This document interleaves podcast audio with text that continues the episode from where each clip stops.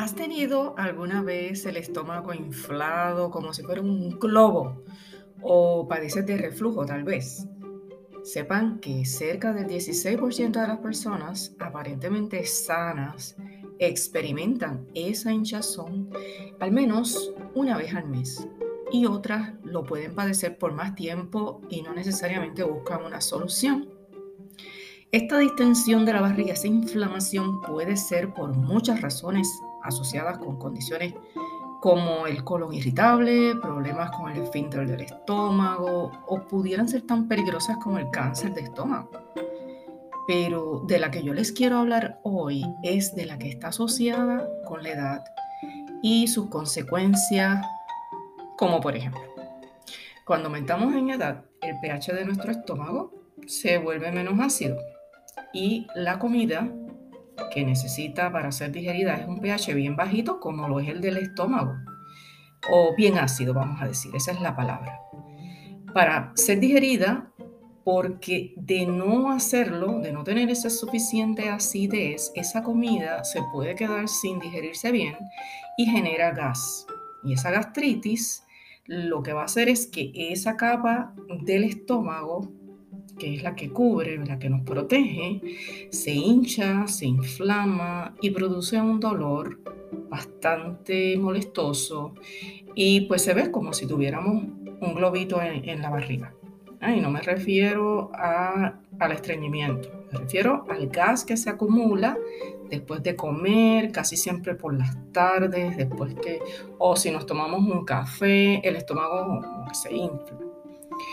Esa inflamación eh, ocurre también porque eh, no puedas digerir, por ejemplo, algunos carbohidratos como lo es el azúcar de la leche, la lactosa, o el azúcar de las frutas, que es la fructosa, y al no poderla digerir bien, produce esa hinchazón. No sé a cuántos le ha pasado, cuántas le ha pasado que se toman un frappé y después sienten como que ese estómago inflamado o comen varias frutas y se sienten inflamados. Pues es que la deficiencia de unas enzimas particulares que digieren estas azúcares, eh, pues empiezan a faltar también con la edad y cerca de un 20 a un 30% de la población puede padecerlo.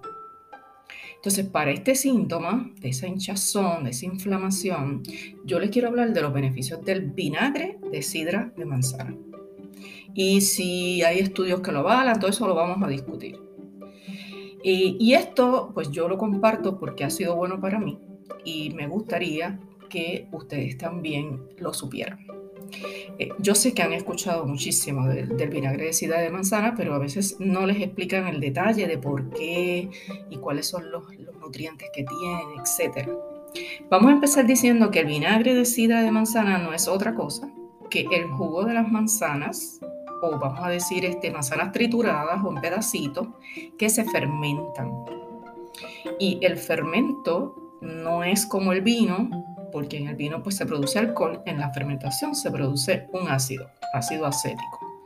Y al hacer este proceso, pues vamos a tener, además del ácido acético, unos nutrientes como las vitaminas A, B, la vitamina C, y también va a poseer muchos minerales que son beneficiosos, como el fósforo, calcio, potasio, magnesio, azufre, hierro, zinc, silicio, en pequeñas, bien pequeñas cantidades, pero está es rico en antioxidantes y solo tiene alrededor de unas 3 calorías en una cucharada, claro.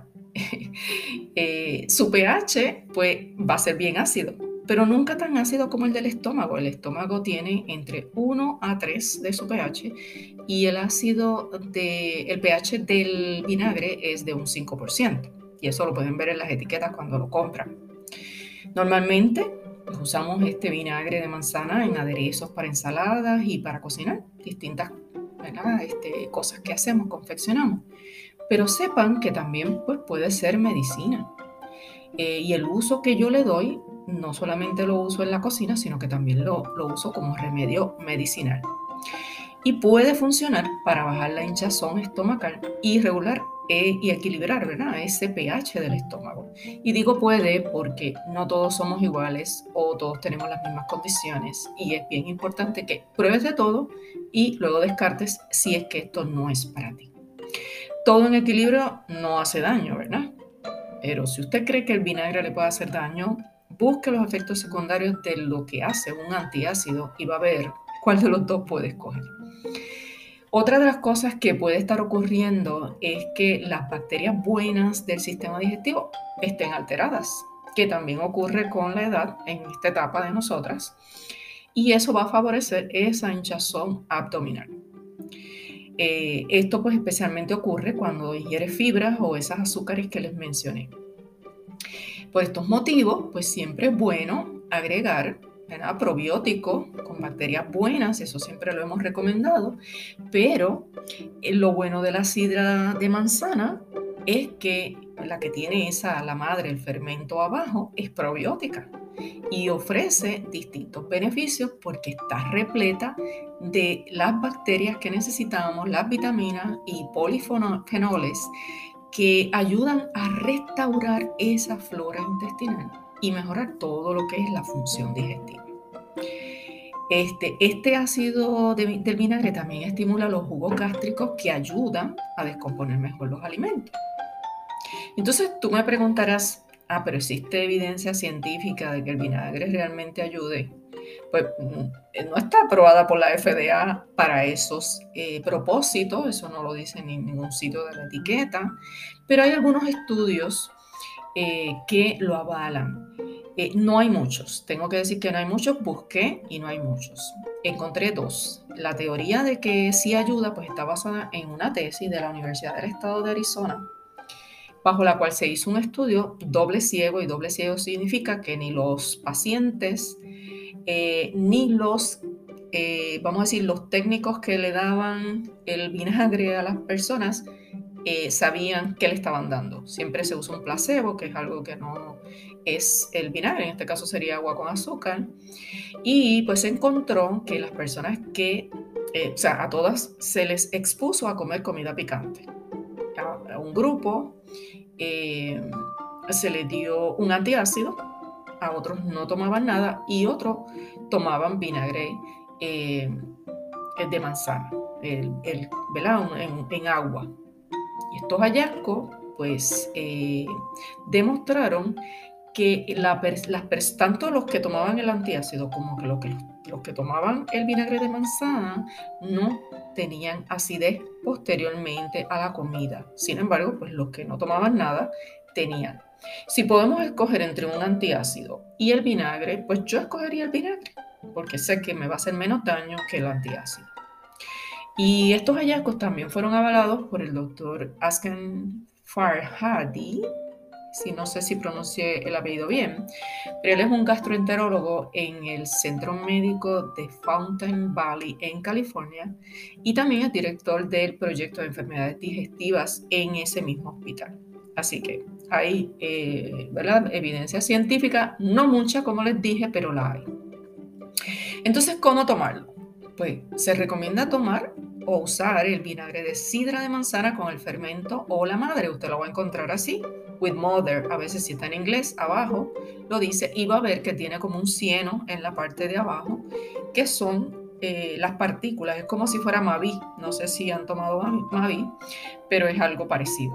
O también este, los eh, sambuca, sambuca es que se llama, no sé, es como un, probiótico que se utiliza también como un fermento, es parecido. Eh, si es la primera vez que lo vas a hacer, ¿verdad? Que lo vas a usar, es saludable empezar solo tres días seguidos usando una, una cucharada de vinagre, eh, diluirlo en agua, luego descansar dos o tres días y volver a empezar. Todo va a depender de la tolerancia que le tengas al vinagre, el gusto. Normalmente hay el vinagre que tiene esa madre abajo, tiene un sabor muy rico eh, y como es una pequeña cantidad en un vaso de agua, no molesta, no molesta el sabor. Si no te gusta el fermento, ¿verdad? Cuando estamos llegando un poquito abajo a la parte de abajo del pote, pues podemos usar un colador para colar esa pequeña cantidad, esa cucharada que vas a echarle al agua, la podemos colar para que no se te vayan las partículas del fermento. Si te ayuda, genial. Si no te hace nada o parece que tu ardor o tu gastritis va peor, eh, porque puede ser que tengas otro problema, pues tienes que consultar a un médico. Todo es cuestión de probar porque sabemos que no todo es bueno para todo el mundo. Siempre debes recordar que el uso continuo eh, pues, eh, puede interactuar con ciertos eh, suplementos o medicamentos que estés llevando en ese momento. En eso se incluyen los diuréticos y la insulina porque tiene un efecto contradictorio. Esto puede contribuir a que los niveles de potasio, que de por sí pues, son eh, menores, pues puede bajarlos aún más y eso no lo queremos.